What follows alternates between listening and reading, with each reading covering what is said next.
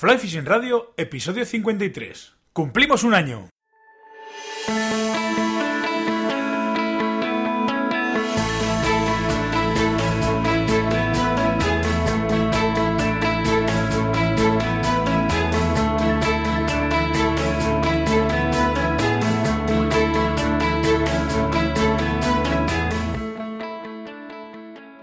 Bienvenidos a un nuevo episodio de Fly Fishing Radio, el primer podcast de pesca con mosca en español. Soy Miquel Coronado y durante la próxima media hora vamos a hablar de pesca con mosca. Una semana más, Click and Fish, la app con la que puedes organizar tus salidas de pesca, patrocina el podcast. Con esta app puedes consultar los datos de caudales, semanales, mensuales e incluso diarios de los ríos para poder organizar tus salidas de pesca y así no llevarte sorpresas desagradables. Parece mentira, pero hace ya un año que puse en marcha esta locura de, proyecto llamado Fly Fishing Radio eh, son ya 53 semanas en las que, bueno, en realidad 54 eh, semanas en las que de momento ha tenido cabida pues prácticamente todo el mundo de la pesca con mosca, montadores, lanzadores, eh, pescadores, gente hablando de, gestión, gente hablando de legislación, hemos hablado con un montón de amigos, con prácticamente, prácticamente de todo.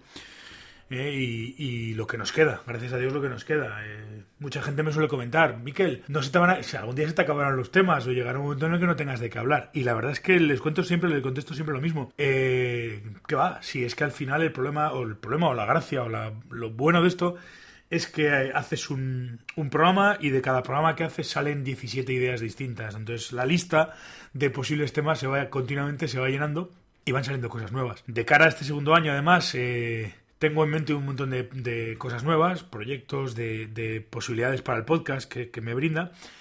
Y bueno, ahora tengo que ver un poco, ponerlas un poco en, vereda y, ver un poco cómo le doy forma y, a ver qué, sale de todo eso. Pero lo que sí que tengo claro es que hay temas para, para otro o varios años más.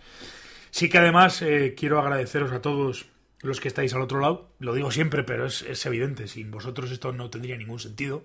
¿eh? Sin la gente que estáis al otro lado escuchándome y, y apoyando y dando vuestro feedback y, tal, pues, pues eh, esto lo hago por vosotros. Y, gracias, gracias desde aquí para, para todos y, gracias por estar al otro lado y por seguir. Así que nada, ya nos hemos puesto un poco nostálgicos o tontorrones. Yo creo que, que queda podcast para tiempo, queda Fly en Radio para tiempo y seguiremos en la brecha. Muchas gracias por todo y nada, pasamos a la entrevista con el invitado de esta semana.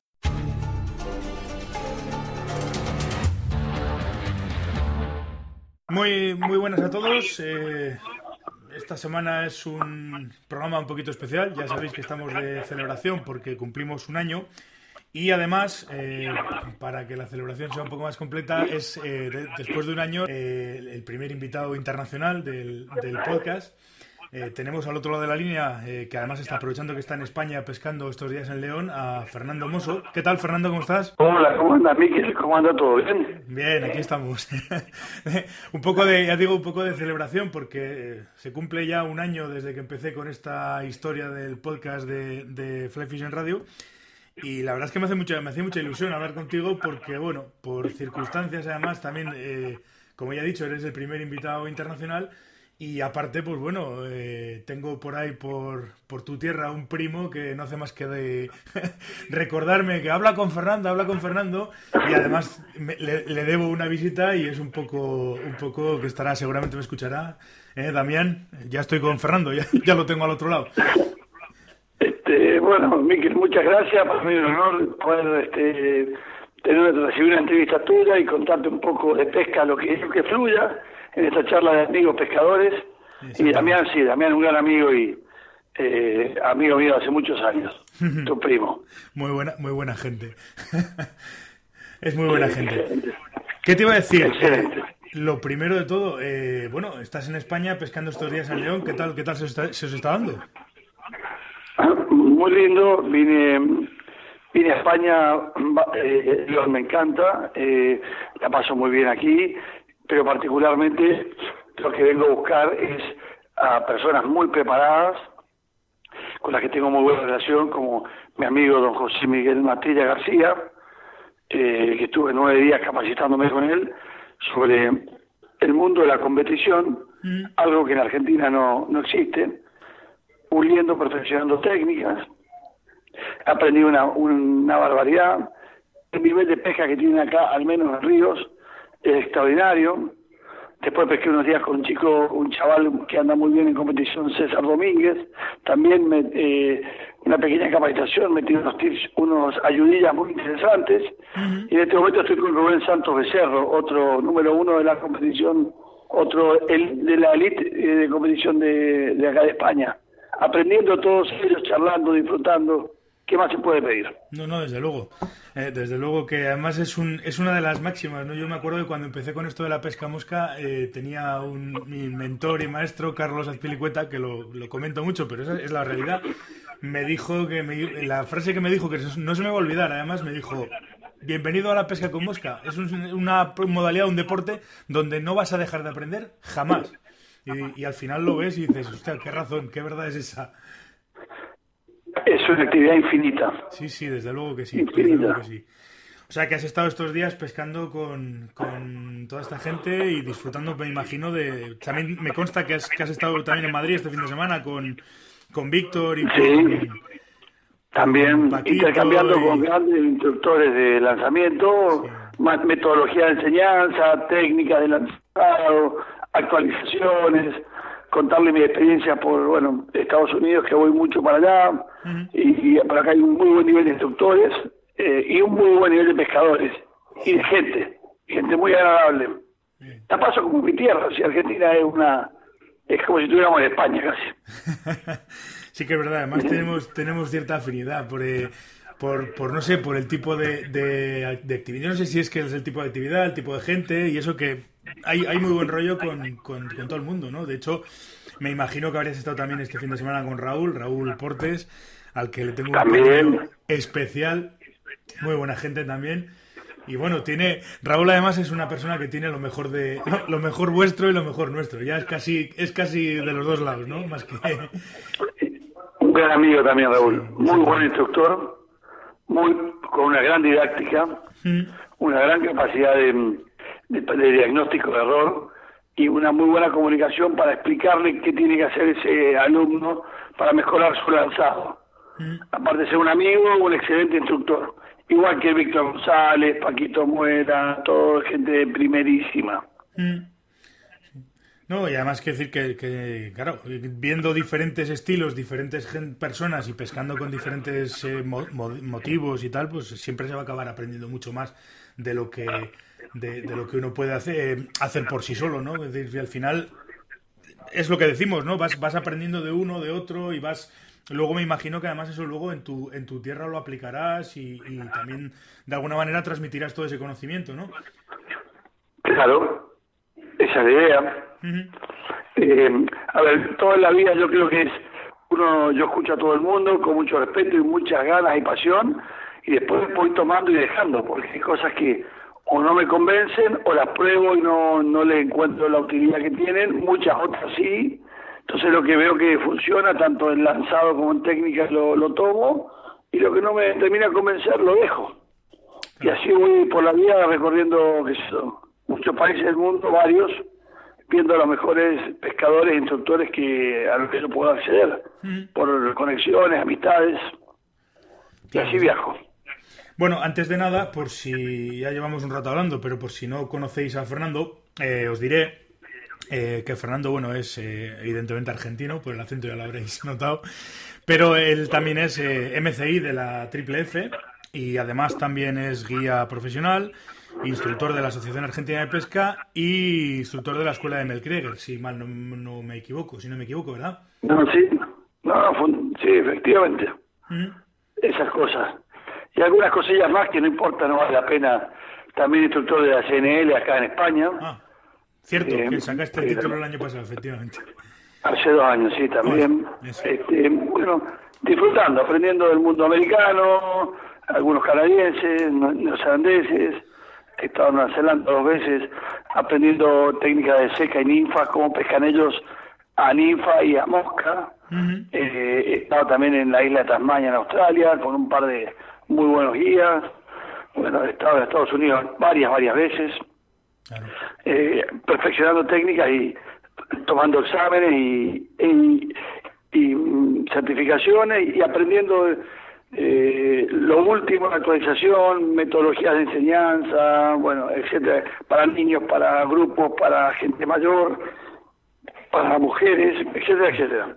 Una vida de 30 años dedicado a esto. Joder, ya, ya, es, ya es tiempo y además, quiero decir, con, con esa pasión que, que se te ve que tienes, pues la verdad es que tiene que ser una, una gozada ir contigo a pescar o por lo menos eh, que, tomar clases contigo, desde luego. Y lo intentamos, por lo menos. Estoy trabajando, por suerte, de muchos alumnos de Argentina y, y también algunos de Chile y de Brasil que van mucho a mi tierra, la provincia de Mendoza, donde, donde vive Damián también.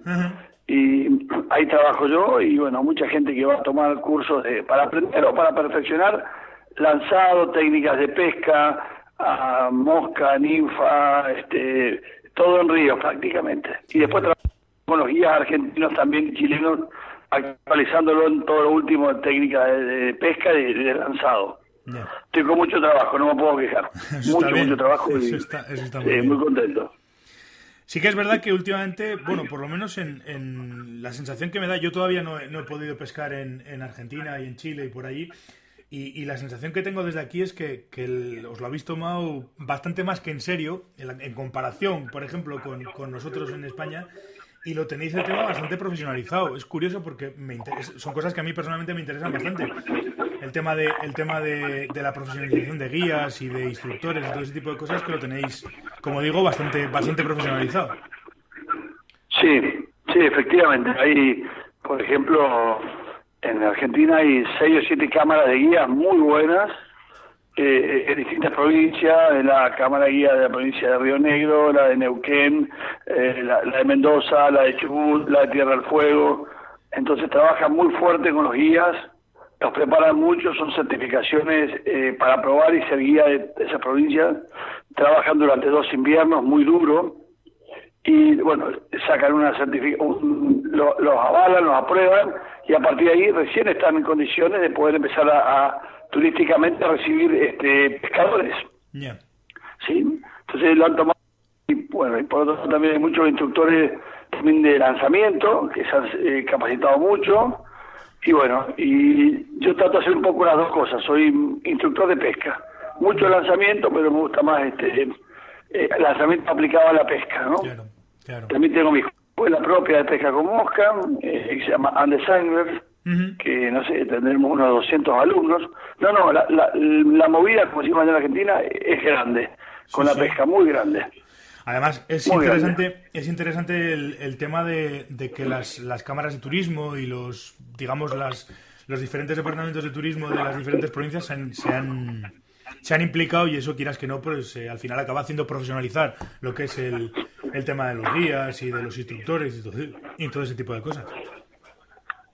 Lo que pasa es que allá ayuda mucho, con el mayor respeto, España tiene muy buena pesca, pero indudablemente la pesca argentina es, está a otro nivel en cuanto a, tamaño de peces y, y, y, cantidad de ambientes, ¿no? Pues bueno, las condiciones de la Patagonia. España es muy bonito para pescar, pero Argentina tiene otro, mm, es un destino que le gusta mucho sobre todo al americano, al japonés, entonces esa, esa demanda de, turistas que quieren ir a pescar requirió todo un trabajo de base, infraestructura, capacitación de guías, todo un trabajo para poder recibirlo y, no desperdiciar una actividad económica y, como es la, industria pesca recreativa, y lograron una inserción laboral en pueblos chicos, en la Patagonia Argentina, donde una de sus principales fuentes de ingreso era pesca con mosca. Sí, eso, eso la verdad es que el, que ha leído un poco y los que hemos visto un poco cómo funciona el tema por, por otros países y demás, eh, es algo que te das cuenta enseguida, ¿no? Que, que al final, eh, no te voy a decir que sea eh, fundamental, pero, pero es un motor importante para, para, para la economía de los pueblos pequeños, de, las localidades pequeñas, donde, donde por regla general, incluso aquí en España, pues, el ejemplo español es ese, que hay mucha gente que, que se va de los pueblos a las ciudades porque no hay trabajo cuando existen posibilidades de trabajar eh, en esos pueblos, pues con, con, el tema de la pesca, con hoteles, con, con... si se estuviera bien organizado, desde luego. Claro, eso se está haciendo ya. Se, se vio hace varios años, unos 20 años, y se empezó a trabajar, se puso en la agenda de gobierno sobre todo la agenda de los municipios, de muchos eh, comunas o municipios que vieron que había mucha apetencia, podían pescar esos lugares, entonces, bueno, hicieron todo un trabajo de, como te digo, preparar guías, hoteles, eh, gente que haga todo el servicio de catering, gente que los traslade, los lleve, los traiga, bueno. Entonces, hay mucha gente alrededor del, del, turista extranjero que viene a pescar que tiene, eh, laboralmente, tiene un trabajo para vivir dignamente. Mm. Entonces, hay mucha inserción laboral. Correcto. es muy importante. Hay pueblos que han nacido con la pesca, como el famoso Junín de los Andes. Junín de los Andes eh, prácticamente nació por la pesca con mosca. Después se adosaron muchas otras actividades como la maderera, eh, la ganadería y otras actividades turísticas, pero uno de los fuertes fue, o el, el, principal aspecto que se generó en Junín allá por la década del, del 60, estamos hablando de 50 y pico años atrás, fue los americanos que empezaron a venir a pescar a, el, mítico Chimehuín, Malleo, Aluminé, Limay, ¿no? Sí, todos esos ríos que... Así se formó, por ejemplo, Jurín de los Andes, o Villa Pejueña, o Trevelin, en Esquel, y Tierra del Fuego, muchos pueblos chicos, eh, Teca, muchos pueblos chicos patagónicos que le, le quitan la pega con mosca y la gente tiene que volver a las grandes ciudades. Sí, no, son cosas que pasan, desde luego, eso está, está clarísimo. Oye, hablando un poco de, de todas estas eh, pescas, yo ahora que has comentado que, es, que estás pescando mucho por prácticamente por todo el mundo, a mí ahora mismo me interesa, o por lo menos me gustaría saber un poco la, la diferencia. Es evidente que hay diferencias muy grandes entre la pesca en Argentina y la pesca en España, pero bueno, a fin de cuentas eh, no deja de ser un señor metido en el agua con una caña de mosca, y, o sea, una caña de pescar y una mosca. Eh, ¿Cómo es? ¿Cómo es la pesca en, en Argentina? ¿Qué, tipo de, ¿Qué tipos de pesca para el pescador español que nosotros generalmente solemos pescar con moscas muy pequeñitas, con, con cosas muy, muy concretas y demás? Eh, ¿hay, ¿hay, una diferencia muy grande o, cómo, cómo, es la diferencia entre la pesca en España y la pesca en Argentina? A ver, en Argentina puede hacer, eh, hay mucha gente que practica la modalidad de dos manos, porque tenemos muchos ríos grandes, realmente grandes, de 100, 200, 300, 500 metros cúbicos por segundo, realmente grandes de verdad, donde practica mucho la técnica de dos manos, el spray, después mucha gente practica cañas de una mano, eh, pesca con streamer, pero también está habiendo cada vez más pescadores eso fue lo más fuerte hasta hace unos 10 años atrás. Y en los últimos 10 años está habiendo mucho pescador que está empezando a interesar cada vez más los pequeños ríos, ríos de tamaño como por ejemplo acá el Órbigo o el Luna, ¿no? o el Porma, o más chicos inclusive, y le está eh, apasionando mucho la pesca ninfa, a mosca, tándem, muelle, y bueno, y están de a poco desarrollándose. No tenemos, en la pesca de streamer sí hay muy buenos pescadores en Argentina, igual que en la pesca de caña de dos manos. Pero todo lo que es el mundo de, la, de, esas técnicas finas de ríos pequeños, el nivel de España es infinitamente superior al nuestro, infinitamente superior. Mm, ya me está claro porque el tipo de ríos, eh, lógicamente, es, es, completamente distinto. No es lo mismo un, un no sé, un gallegos, por ejemplo, que, que que los que estoy acostumbrado a pescar yo en, Pirineos, ¿no? Que son todavía infinitamente más pequeños que, que Luna, que incluso son ríos que... Claro. Eh, muy, ríos muy pequeños que las técnicas evidentemente son completamente distintas, por pura lógica, ¿no? a lo mejor voy a pescar yo a Argentina con las técnicas que yo conozco a ríos más grandes y estoy completamente vendido, ¿no? Porque al final dices, joder, yo estoy acostumbrado a lances de punta, a pescar muy cortito, a, cosas muy muy muy sencillitas con cañas, claro, que, que vas allí y dices, ostras, esto esto es demasiada agua para mí, claro. Porque pesca para eh, todo lo que hace, lo que, por ejemplo, yo he estado aprendiendo, eh, yo estuve aquí hace dos años atrás también con, con don José Miguel Matilla, el ministro, como le conocen aquí, que ya es un gran amigo, y, y cuando él ha ido a Argentina también a pescar con nosotros, esos ríos grandes se pescan los primeros 10 metros de la orilla para adentro y chao, el resto del río se olvida. Y hay mucha diversión en esos 10 metros. Sí, no, no, desde luego, no, no te digo que no, pero lo que pasa es que de primeras, la, la primera impresión que, que, te puede dar, por lo menos a mí, que estoy acostumbrado a otro tipo de ríos, me ha pasado este año en el, en el Tormes, por ejemplo, estoy acostumbrado a ríos mucho más pequeños, llegas a un río como el Tormes, no te digo nada, cuando llegas a ríos eh, como, pues eso, como la Lumine, como todo ese tipo de ríos, que alta cantidad de agua que en principio, al principio te sientes como muy pequeño. Y dices, hostia, ¿dónde, ¿qué hago yo aquí? ¿Qué es, ¿Qué es esto? ¿Qué cantidad de agua? Luego, evidentemente, claro, conociendo los tramos, pues vas a poder desarrollar tu pesca, pero, pero así de primeras la impresión tiene que ser, tiene que ser diferente. O sea, te, te tienes que encontrar perdidísimo, claro. Perdido, perdido, pero después igual eh, después van encontrando la vuelta, la, la vuelta y van saliendo y se puede pescar muy bien esos 10, 15 metros de orilla y hacer pesca muy divertida. Pero por lo general, eh, la gente que yo he recibido, españoles o italianos, eh, les gusta ir a pescar ríos pequeños, porque en Argentina hay muchos ríos como los que tiene aquí en León, de 6, 8 metros cúbicos, 4 metros cúbicos, son divertidísimos. Y se puede pescar muy bien y bueno, y esos ríos que más bien eligen los europeos y básicamente los ríos donde trabajo yo también. Me gustan los ríos pequeños míos. Claro. Tanto, me gusta pescar ríos pequeños, a mí me gusta mucho más el río pequeño que el, que el río grande. Por eso estoy aquí. sí, no, desde luego. Aprendiendo ese tipo de ríos tienen... la competición. Claro, claro. Y además ahora mismo, ahora mismo España es uno de los, de los países más importantes en cuanto a competiciones a nivel mundial, desde luego. Básicamente por eso, porque se han desarrollado técnicas muy, muy específicas para, para escenarios muy concretos. Y, además para, maximizar la efectividad, ¿no? Que al final es lo que se busca en la competición, desde luego. Yo eh, he pescado con, humildemente, con muchos de los famosos que uno habrá leído libros americanos. Eh, no viene el caso nombrar cada uno de ellos, pero muchos de ellos. Eh, he estado muchas veces en Estados Unidos, como te digo, en Nueva Zelanda, en Australia, en Canadá. Muy buenos instructores, buenos pescadores pero el nivel que tiene la, la élite de competición aquí en España, por ejemplo, para ponerte los casos concretos, don José Miguel Matilla o Rubén Santos Becerro, que son con los que más he estado compartiendo, yo no lo he visto ese nivel de, de excelencia para pesca de ríos pequeños o, manejando, digamos, las técnicas de mosca, tándem y en ninfa. No, no he visto ningún americano que tenga esa capacidad para capturar eh, tal cantidad de peces. Sí, no, no está claro. Eso está claro, porque al final son, son técnicas. Son técnicas, lo como hablamos específicamente, que lo que buscan es la, efectividad, ¿no? Buscan maximizar la efectividad.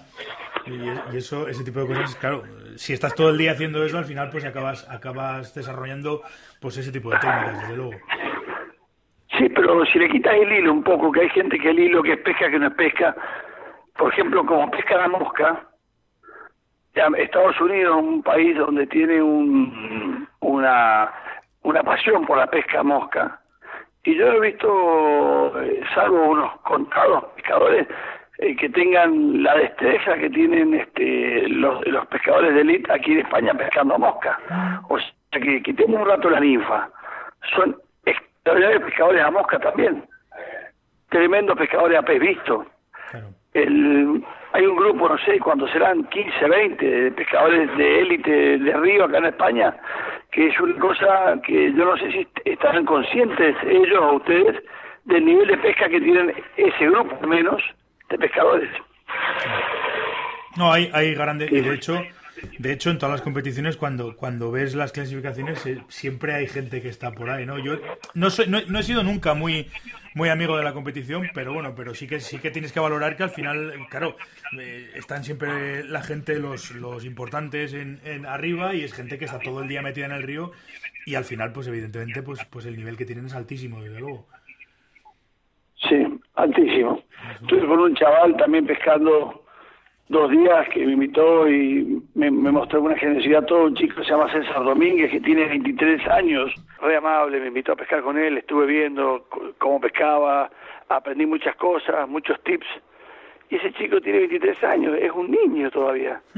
Imagino ese chico de acá 5 o 10 años su proyección en el mundo de la competición si sigue no es cierto poniéndole entrenando y haciendo lo que él sabrá que tiene que hacer el desarrollo que pueden tener. Y supongo que habrá como César, habrá muchos otros chicos de esa edad con unas proyecciones a futuro eh, eh, extraordinarias. Sí, no, no, desde luego, desde luego, eso está claro, eso está clarísimo. Que además, Eh, mm, pues eso, eh, hay gente por detrás pegando muy fuerte. Tiempo, gente como, como, como David Arcay también, que tiene un nivel altísimo y ha sido ya, incluso, creo que ha sido el campeón del mundo más joven de la historia, me parece, o algo así. O sea, con 24 años ya fue campeón del mundo.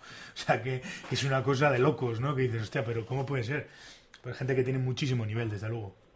Sí, hay varios. Yo no los conozco ni a él, ni he escuchado, he escuchado hablar muy bien de Ibar Mengers o Jordi Olivera o eh, Pablo Castro Pino, no los conozco. Y sé que hay varios más, pero me imagino que debe ser más o menos eh, de una manera similar. Este, a mí me encanta, no me gusta la competencia, a mí me gusta pescar como a ti una filosofía de pesca de compartir con amigos.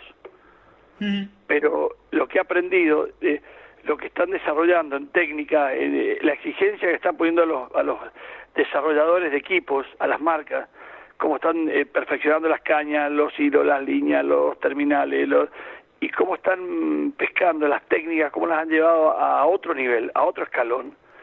Me sirve muchísimo para mí y para enseñarle algo de eso, porque obviamente un pescador aficionado no va a llegar nunca a esos niveles de destreza. Enseñarle algo de esto a muchos alumnos míos en Argentina que van a pescar, que ya está pasando, porque ya lo vengo haciendo hace dos o tres años, eh, para que pesquen más, se diviertan más, y entiendan cómo eh, pescar un río y usar la técnica apropiada para cada estructura, porque en Argentina, por ejemplo, una persona que se sale a pescar eh, a, mosca, por ejemplo, y a lo mejor elige una estructura inapropiada, muy rápida, muy profunda, y sigue pescando mosca, y no se da cuenta que esa estructura no van a subir por velocidad, por profundidad, y tiene que ser una estructura para pescar a hilo, por ponerte un ejemplo, ¿no es cierto? Entonces, ese cambio eh, conceptual de empezar a, elegir la, la, modalidad o la técnica de pesca a referencia del, del tipo de aguas que estoy pescando, es algo que en Argentina no se hace mucho. Y está cambiando el concepto de mucha gente y lo están disfrutando mucho más.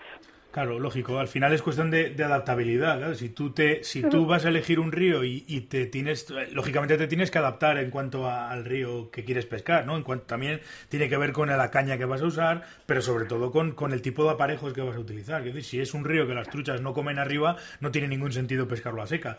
Si es un río que tiene mucha tal, pues no tiene ningún sentido eh, eh, intentar pescarlo con streamers porque se te va a enganchar continuamente las moscas en, el, en, las algas o lo que sea. lógicamente. Eh, eh, es importantísimo, aparte de, de, elegir el escenario, eh, elegir y utilizar la técnica apropiada a cada uno de los escenarios, eso está clarísimo.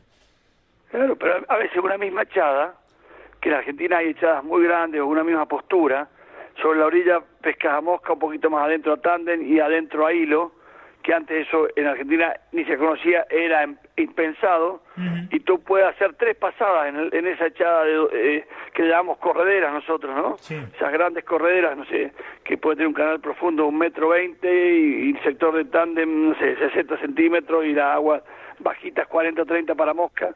Antes íbamos con una técnica, entonces ahora vamos, pasamos por la orilla, pescamos a mosca, volvemos atrás, la pescamos a tándem y vamos adentro y la pescamos a hilo. Y nos pasamos a lo mejor cuatro horas en esa postura. Sí, sí, sí. Y antes estábamos diez minutos y nos íbamos. ¿Se entiende el concepto? Sí, sí, perfectamente. los ríos, los caminábamos. Perfectamente. Los caminábamos. Hacíamos fly trekking, como le llamo yo. en vez de fly fishing. ¿Se entiende el concepto? Sí, sí, perfectamente. Eso del fly trekking me lo voy a apuntar porque, porque muchas veces ahí, ahí vi la zona que yo me muevo bastante, además, pues es una cosa muy, muy habitual, ¿no? El ir el ir pescando y el pegarte caminatas grandes por eso, por, por el tipo de ríos que, que, habitualmente pesco yo, vamos.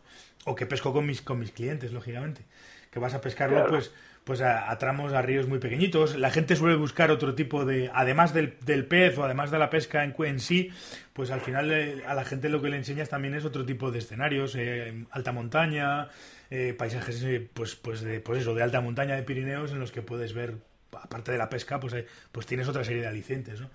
Y, la pesca es uno de ellos y, generalmente suelen ser peces pequeños, ríos muy pequeños, pues prácticamente no son ríos, prácticamente son, son arroyuelos de montaña recién, recién, recién nacidos, por decirlo de alguna manera. Y claro, es una pesca completamente distinta, lógicamente. Y muy técnicos. Sí, no, y muy técnicos. Es una, es un pesca por resecho, es cacería con caña eso. Sí, casi, casi, casi te diría que sí. Casi te diría que sí, pescando sobre todo casi siempre de punta, con, con cañas muy largas, para, para ir, ir poniendo las moscas en las posturas y prácticamente no hay ni derivas. Tú muchas veces dejas la mosca en el, en el agua en, una zona que se juntan dos corrientes o así y lo que hace la mosca es aguantar y esperar a que al ataque de la trucha que va a salir, en cuanto la ve, sale desde abajo con, con una velocidad tremenda. Claro, eso llamamos en Argentina eso pesca de pocket, que sería pesca de bolsillo, como le llaman los gringos. Sí, sí. Hacemos mucha pesca en arroyuelos. A mí me fascina. Es una pesca, es cacería con caña, es adrenalínica, divina. Sí, muy divertida. Divina.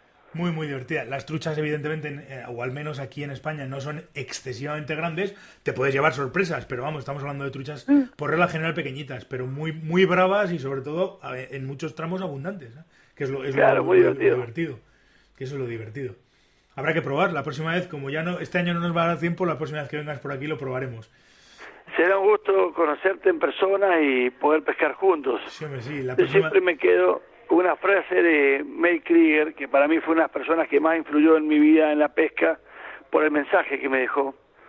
Siempre le preguntaban, bueno, don Mel Krieger, usted cuénteme cuánto tiempo, llevo cinco años pescando, eh, eh, ya, ya soy un pescador que ya, ya estoy consolidado, ¿cuánto tiempo más necesito para ya aprender todo? Y él contestaba siempre muy relajado, bueno, la pesca con mosca es una actividad que cuesta un poquito, dice, los primeros 40 años, dice. Después, después va saliendo ya, ¿no? O sea, lo que el mensaje que estaba diciendo, eh, como decimos en Argentina, negro, negro cariñosamente, ¿no? Negro, como acá podría ser, no sé, tío, no sé, cuál sería la, la, el sinónimo.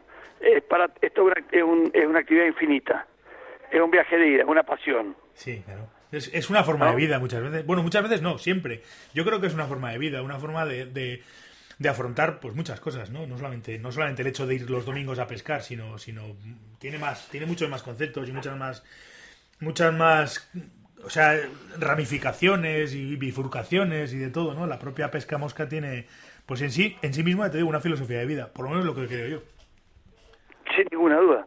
Para mí es una forma de vida y es mi medio de vida. Eh. Yo vivo solamente de la pesca. Si encima tiene la suerte de poder hacer de dar cursos. Sí, sí, no, mi medio vida, no, vivo de otra cosa. Mi familia vivimos de esto, gracias a Dios.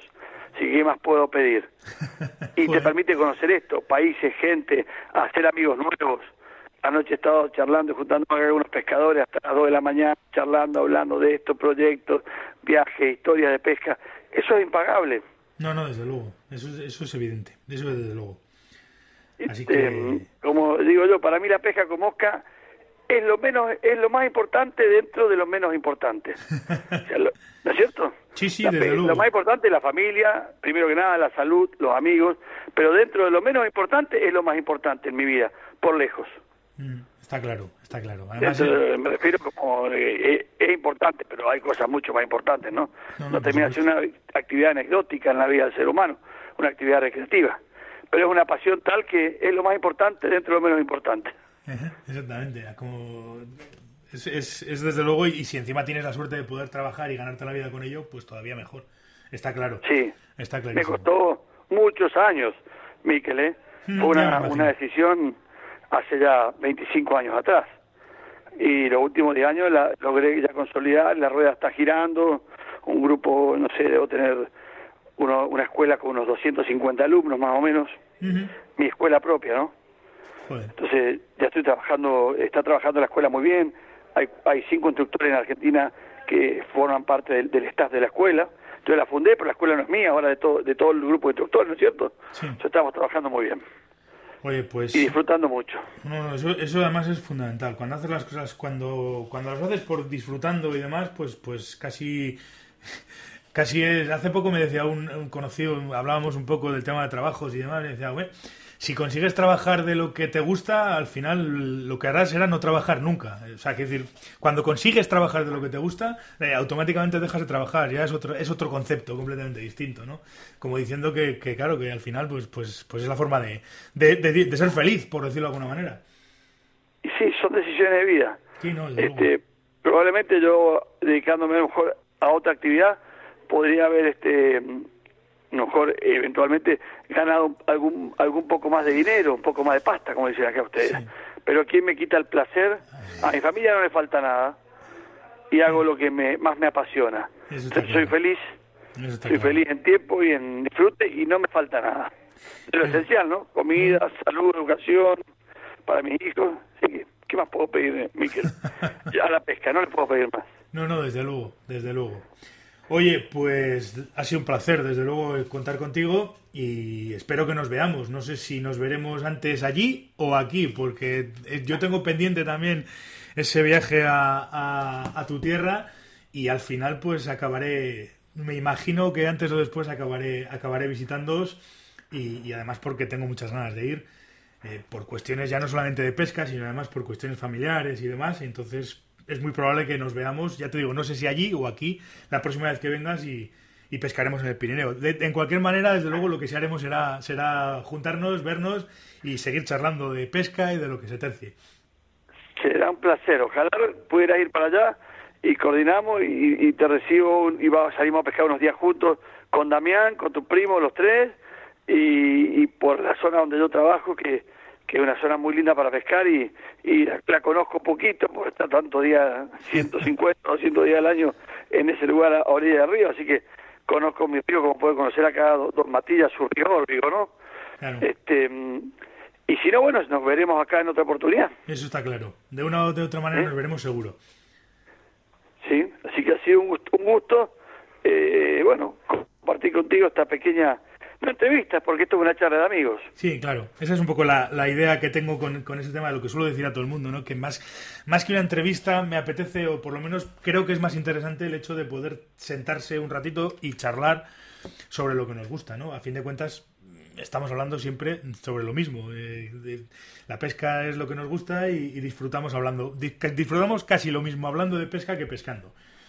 Exactamente. pues nada, Fernando. de la pesca. Sí, sí, desde luego.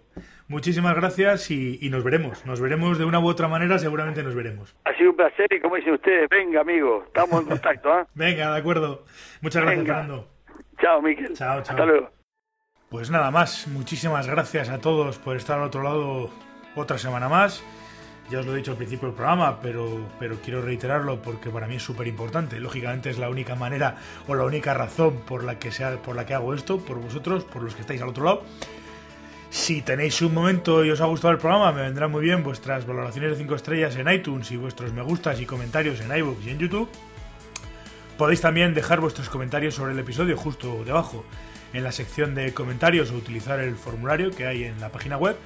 Si sois usuarios de Android ya tenéis disponible también el podcast en Google Podcast. Si queréis que tratemos algún tema en concreto podéis proponerlo en, en flyfishingradio.com barra temas nos volvemos a escuchar el próximo martes. Eh, hasta entonces, portaos bien y sed muy buenos.